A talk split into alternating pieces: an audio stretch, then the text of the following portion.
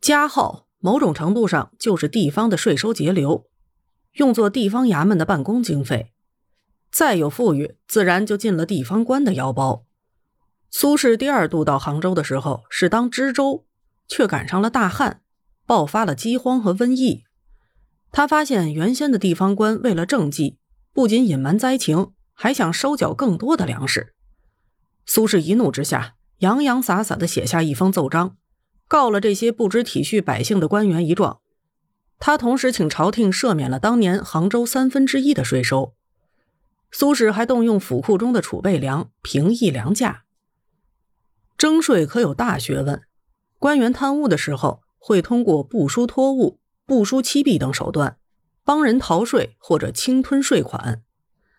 大丰收的时候，官员们就谎报灾情，将一部分税收截留下来，中饱私囊。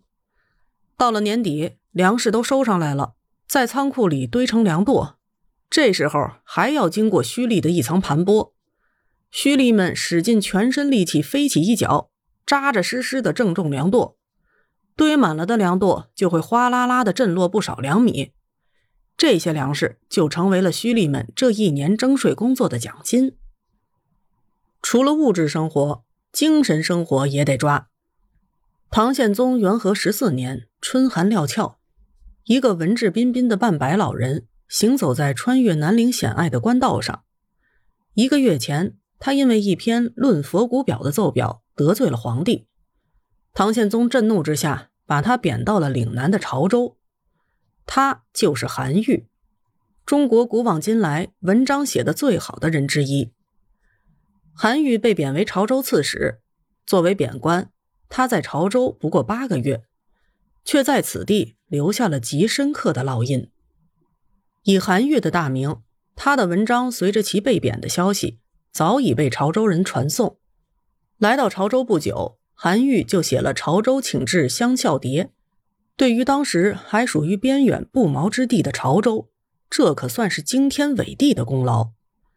具体工作上，韩愈做了两件事：一方面举荐地方大儒赵德主持州学；另一方面花费大力气兴办乡校。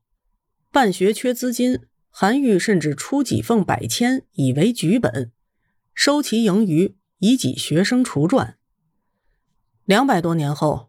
追随先贤的脚步，被贬惠州的苏轼承认，是韩愈在潮州开启了当地儒学兴盛的大门。韩愈在地方的所作所为，时至今日仍然被人们广为传颂。实际上，他做的是分内事，推行道德教化，这是每一个地方官不可或缺的工作。教化地方的一项重要指标就是办学，从韩愈开始。潮州历任的地方官都会兴办学堂。宋朝有四十余名知州主持过州学或者学宫建设。除了直接介入教育，地方官员的另外一个重要举措就是树立榜样。首先是对贞洁烈妇、孝子贤孙、仁人义士进行表彰，政府给予荣誉和奖励。还有呢，就是给死去的忠孝人士修墓立祠。让老百姓能够见贤思齐。地方官很多时候还亲自上阵，写文章劝谕百姓。宋朝大书法家蔡襄的《福州五戒文》就是此类文章的代表。最后一项也是最头疼的工作，就是维稳。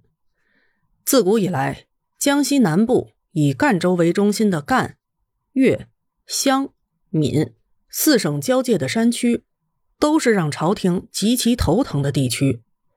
这里山高皇帝远，民风彪悍，百姓时常聚而为匪，抢掠地方。明朝正德年间，此地再度发生山民暴乱，地方上一片混乱。朝廷里的大佬们盘算了一下，一致认为只有王阳明才能摆平赣南之乱。于是，朝廷一道圣旨下来。迁王阳明为督察院左迁都御史，巡抚南赣和听章等处，命他处理棘手的地方治安问题。王阳明的官职上马可掌军，下马要管民。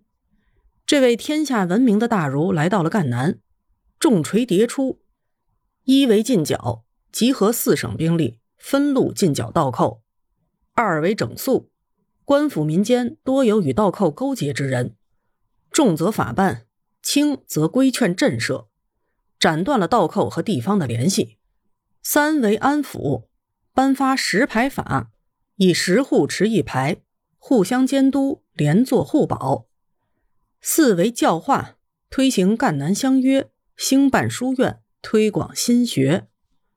困扰了朝廷十几年的赣南地方治安问题，被王阳明用一年的时间轻松解决了。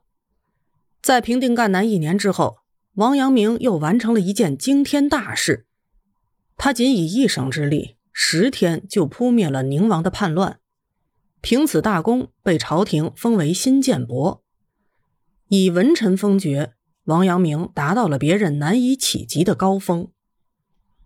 王阳明的事迹是古代地方官一项重要的职责的缩影，绥靖地方。自宋朝开始，历朝均以文御武，地方巡抚、知府、知县就负起了地方维稳的重任，他们必须剿灭盗寇，保境安民。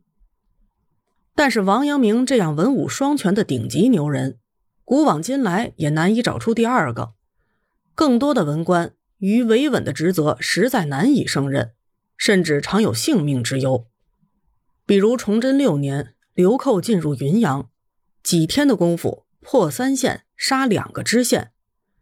明清两朝在地方维稳的工作中丢了性命的官员数不胜数。古代官员维稳的压力很大，但是作为父母官，不就是要保地方百姓的平安吗？千百年来，老百姓纳税。买的就是政府的这点公共服务。